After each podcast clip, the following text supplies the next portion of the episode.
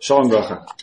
Значит, мы сейчас после Песаха, давайте возьмем Песах с собой, чтобы как бы следующий Песах был еще, еще лучше. Эм, Песах такая интересная вещь у нас произошла, что мы, сам праздник называется Хак Хамацот. Да? Эм, здесь маца? Не могли найти какое-то более важное событие, чем то, что у нас не хватило времени приготовить нормальный хлеб, нормальное продовольствие. Да, из-за этого весь праздник должен называться Хак Мацот. Да, Хака Песах, да, это еще ладно. Но Мацот, почему здесь Мацот? Да, это так, так получилось, так, ну, мы спешили, ну хорошо, у нас не было возможности, да, может быть, мы мацу кушали там, тоже в Египте нам давали мацу. Да, это такая очень э, сытная такая еда. Но из-за этого называть весь праздник как мацот, странно. Праздник освобождения. О, ну, а какая связь освобождения с мацой? Возможно, что связь такая. А, маца символизирует, что мы действительно спешили делать то, что нам сказал Творец. И в этом свобода. Это настоящая свобода. Когда ты просто без долгих задумываний, ты готов выполнить сразу же волю Творца. Это маца, это свобода. Да? А у нас у каждого было там 50-60 детей. У каждого были медити в пустыню, где вообще это опасное место, страшно. Да, и так далее, и так далее. 80% не могли на это пойти. Они не были готовы вот так вот просто все бросить и пойти. Да, поэтому именно это свобода. Когда человек в этой жизни, в этом мире готов на это пойти, готов остаться и просто Тряпками. да, выполнить волю Творца мгновенно, это свобода, это маца. Эм, к Парам Лейфштайну пришел один человек, богатый человек, и он сказал, что он помогает, э, содержит Америке, Койль в Израиле. И он, обычно он платит тысячу, скажем, долларов в месяц для семьи, да, для Абреха, который учится. Но сейчас он услышал, а, что, в общем-то, когда человек учит Тору, ему тяжело, он из бедности, да, ему как бы действительно он а, еле-еле вообще хватает, хватает, и даже не хватает, он все равно учит. Это очень высокий уровень. Поэтому у него сейчас он поддерживает, ну, дает как бы а, вот эту стипендию на 10 человек. Говорит, может быть лучше давать, давать 500 долларов вместо тысячи и давать 20 он может поддерживать 20 человек. И тогда, да, им будет, конечно, сложнее, тяжелее, но зато у них будет вот это вот особое высокое качество. Штейман сам об этом всегда говорил, что этот человек, да, он самех бихалком и мут, он доволен тем, что у него есть, он готов, да, эм, как-то себя ограничить, но чтобы не ограничивать себя Торой, и парень посмотрел на него, он сказал, что а у вас есть палка дома? Ну, тот так улыбнулся и говорит, да, у меня есть такая большущая здоровенная такая дубина. Он говорит, ну тогда, может быть, стоило бы идти, идти с этой дубиной к этим вот а, молодым людям, которые учатся. И не только, чтобы у них было, учили Тору, это самое, с, ну, с каким ца, да, что у них вообще, у них, дайте им как следует это самое, да, это, ну, это дубинкой, чтобы у них тогда будет еще больше награды. Да. Так он ему ответил, что не, не нужно искать испытания для других, да, это не, да. Ему очень, очень понравилось, он сказал, о, Рафштеман, вы наверняка следующую книгу выпускаете, я хочу за нее заплатить. За всю публикацию, за все, все, все расходы. Раванин скажет, что нет, это мецва, и я сам хочу за нее заплатить, чтобы у меня была эта, эта заслуга. Тогда говорит, ну да, половину. Половину. Половину вы, половину мне. Он говорит, когда есть мецва, что кто-то готов одевать филин, говорит, что половину с кем-то поделиться, да? с кем-то поделиться, если человек как-то, у него есть какая-то жадность, пусть она вот именно на мецвод своих, на, вот на, здесь он ее может использовать. Он ни в коем случае не согласился. В... Мы видим, что эм, в Криатямсов нам прошли к морю, и выглядело все очень туго. Да? Сказано, что Творец эм, открыл для нас небеса даже. Да? С одной стороны была египетская армия, с другой стороны была пустыня, опасные животные, да, звери, да, страшное, да, с другой стороны было море. Да, безвыходное полностью. Кроме этого, Творец дал нам возможность увидеть, что в небесах были сотни тысячи ангелов, которые были мекатрик, они обвиняли еврейский народ и сказали, что он не заслуживает никаких чудес. Мы это видели. Справа, слева, впереди, наверху. В есть такая, эм, такое правило, такая заповедь, что когда идет осада города, то и идет война на, на уничтожение. Да?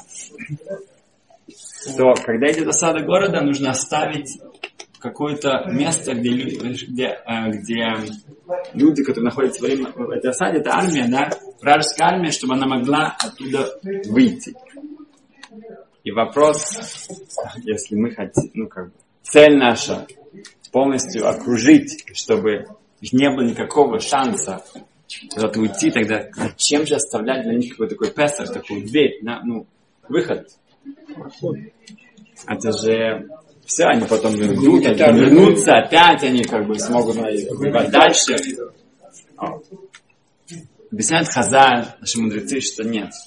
Когда у этой вражеской армии они понимают, что у них нету другого возможности, они будут воевать гораздо более агрессивнее, гораздо более сильно, гораздо более э, смело, да, потому что они знают, что их нет другого выбора. Да, это все. Это или они выиграют, или умрут. Но когда у них есть выход, они говорят, окей, мы попробуем, мы, будем сражаться. Но если что-то не пошло, у нас всегда есть возможность убежать. Поэтому это не... Это, это для нас. нас это правило для нас. Рассказывается, что Кортес, по-моему, когда он воевал с ацтеками и ну, приплыли с множества кораблей, с своей армией, то ацтеков их армия, она выглядела гораздо-гораздо более сильнее, многочисленнее, и там выглядела очень-очень, нету шансов. Кортес, он потопил корабли, чтобы его армии было понятно, что у нас нету куда убежать. Они выиграли. Эм, когда человек должен как-то познакомиться со своим потенциалом, иногда это именно происходит в такой ситуации, да, когда нету другого выбора. Это то, что мы выучили на Криатьямсу. У нас не было куда идти, у нас не было другой возможности, все было выглядело. И тут мы обращаемся к Творцу, это наша сила, это наша молитва, и происходит что-то, что совершенно ну, выше всех да, природ. А, ну, если до этого эти макот, эти, эти казни, это было что-то там с египтянами, да, что-то там с ними, да, это нас как-то обошло. Но здесь мы были в том же месте, и мы были в, эм, внутри, египтяне были тоже в том, в, в том же море, мы выходим, они нет. Эм,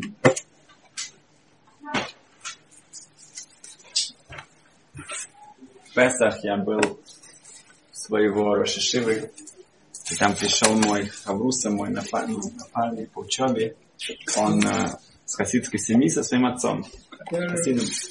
И тогда Рошишив у него было такое, сказать, эйт рацион. Он решил рассказать что-то о хасидах. Um, прадедушка его жены, ну, Рабацентр, Рабхайм Соловейчик, um, он, когда ему было три года, то он был, ходил в Хейдер, в школу.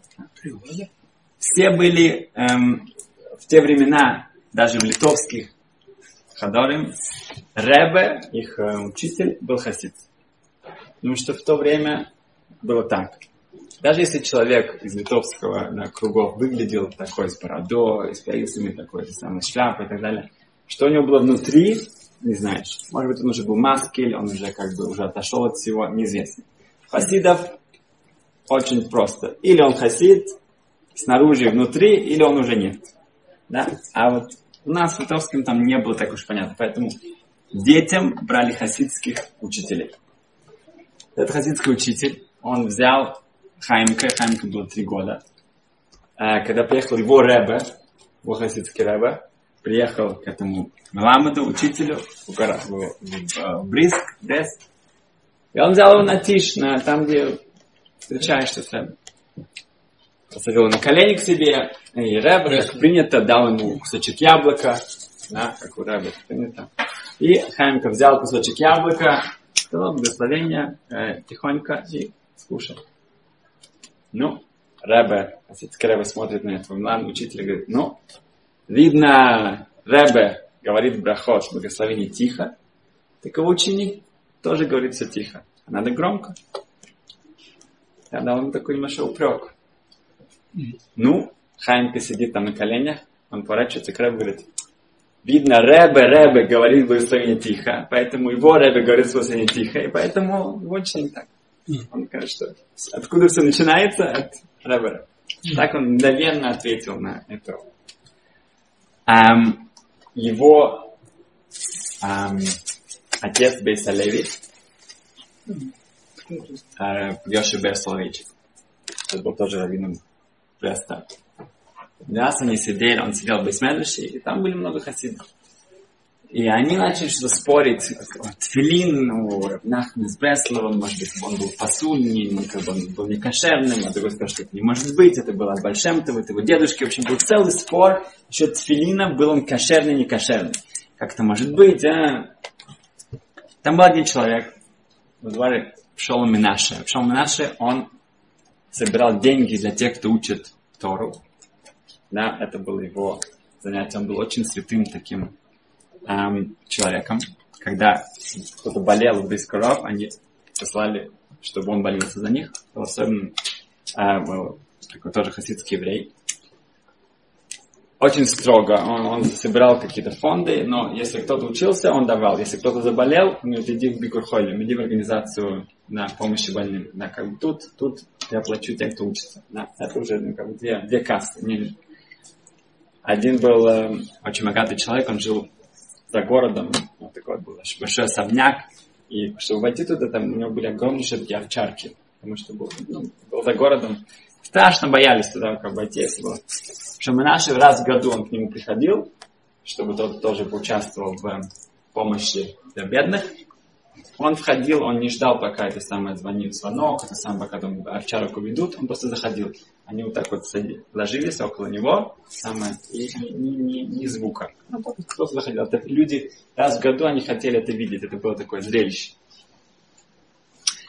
И э, Дебейс был там тоже, в другой комнате. И пришел Наша сказал, вообще, а кто вообще знает, кошерный или не кошерный? Откуда мы знаем? Ну, как бы, не, у нас нет никаких четко каких-то, что вы что вообще спорите? А что Бейсалеви из другой комнаты крикнул, конечно, знаем. А что это такое? Что такое тяжело узнать? Кошерный, не кошерный тфилин. Когда я был э, мальчиком, да, то я с, э, с Малдискин, который позже уехал в Израиль, мы заходили в синагогу, и нам были мальчики до бармитсвы. Да? Мы заходили в синагогу, смотрели на людей и говорили, кошер, посол, кошерный, не кошерный, кошерный, кошерный, не кошерный, кошерный, кошерный, кошерный. Смотрели просто на тфилин на человека, который в синагоге, и вот так вот мы самое четко могли определить, кто да. Поэтому что тут такого? Конечно, ты видишь кошерный тфилин нет. Что он наш сказал, как? Говорит, он его позвал в комнату и объяснил ему как. Мы, к сожалению, не были в этой комнате, у нас нет свидетелей, не знаем, как он объяснил. Кто-то спросил там за столом Таруха Койдыш, это какой-то, ну, дар. Нет, он ему объяснил. Он не сказал, что нужно какие-то там, я не знаю, поститься на, на самые 30 дней, и потом, может быть, ты увидишь. Нет, он это объяснил, как это видит. Равханук знает? Эм, когда у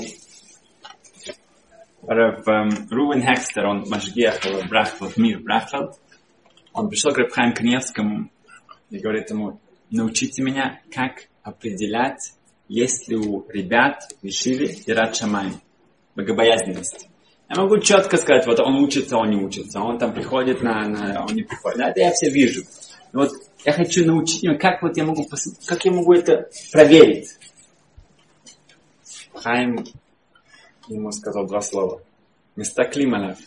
Смотрим на него. Смотришь на человека и видишь на этого мальчика. У него есть шамам нет. Места Клималев. Он решил, как бы, может быть, ну, попытаться его еще... А он пошел к Рафаэлю Штейману, на браке тоже, спросил его тот же вопрос.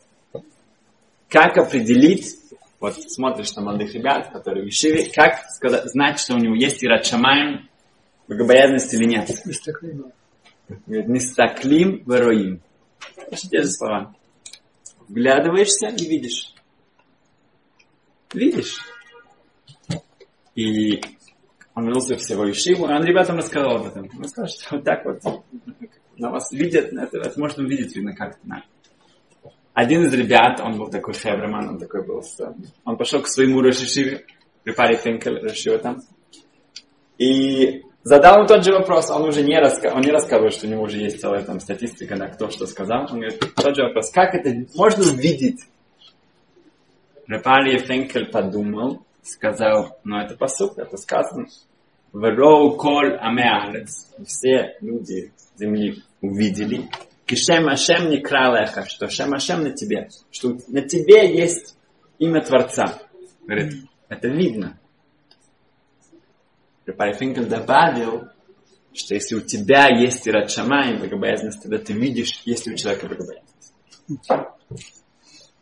Значит, теперь у нас есть уже на более немножко подробно, как это видеть. Получается, что это видно. Это как-то дает себе, это не что-то, что внутри я буду ходить, я как-то могу кого-то, может быть, эм, э, обмануть и как-то, да, презентировать себя как-то по-другому. Не это видно. Леза Турк, он известный Даршан, его пригласили э, э, сказать пару слов на свадьбу внуков э, Абхайм Коневского. И я уже рассказывал это. И он рассказал о себе. Он говорит, что когда он был в Ешиве, в Понове, что они с ребятами договорились ходить к Стайплеру, к отцу Абхайм Коневского. И, и он, как, он говорил, говорил, вдруг Рабхайм Коневский пришел на свадьбу. Но он как бы он не находился там все время. Но он не хотел продолжать. Рабхайм, нет, нет, продолжай, продолжай. Потом он извинился перед ним, говорит, я не хочу, тебя вас задерживать, как бы пришли, вышли как бы место. Говорит, наоборот, как бы, пока ты говоришь ко мне, это самое, никто не, приходит, не подходит ко мне, это самое, меня задает вопрос, я отдохнул немножко. В общем, он продолжал. Он сказал так, что э, ребята договорились, что когда они идут к Стайплеру, они встают утром, учатся до молитвы, не, у них танит дебур, они постятся речь, как сказать, ну, молчание. молчание. Они не говорят ни о чем постороннем. Молятся с каваной, с концентрацией. Потом быстро кушают, говорят, Беркат Амазон, учатся еще. И вот так вот потом они готовы к идти к стаке. И иногда у них это получилось. Да, некоторые из них они учили всю ночь. Но иногда не, не всегда получается. Иногда проспал, иногда то, спешил, заснул. А-а-а. Не всегда это действительно получалось. Говорит, каждый раз, когда у них это получалось, они приходили к Стайперу, к отцу Рабхайма Каневского, глава поколения. Он вставал перед ними, перед ребятами, приветствовал их очень тепло, очень это сам саживал, с таким уважением. Когда у них не получалось, он приветствовал их, разговаривал с ними, но это было совершенно другой прием. И когда он закончил, все были в восторге, ну, как бы все очень ну, впечатлением, кроме одного человека. Хайм Канес, который там тоже сидел, он не понял, в чем, в чем хидуш, в чем было, что, что в этом особенного. Что в этом особенного, что ты видишь, что человек как бы приходит к тебе на каком-то более высоком духовном уровне, это же, это же понятно, в чем вот это нужно оставить, кто рассказывает, да, вот это о нем, о, это гениально, что, в чем тут хидуш? Сейчас мы готовимся к получения Торы. Эм, так что надо взять в Песах то, что мы эм, изменились, да, надеюсь, в этот Песах, так чтобы наша Свиратомы и сам Шивот был уже на совсем другом уровне. Спасибо.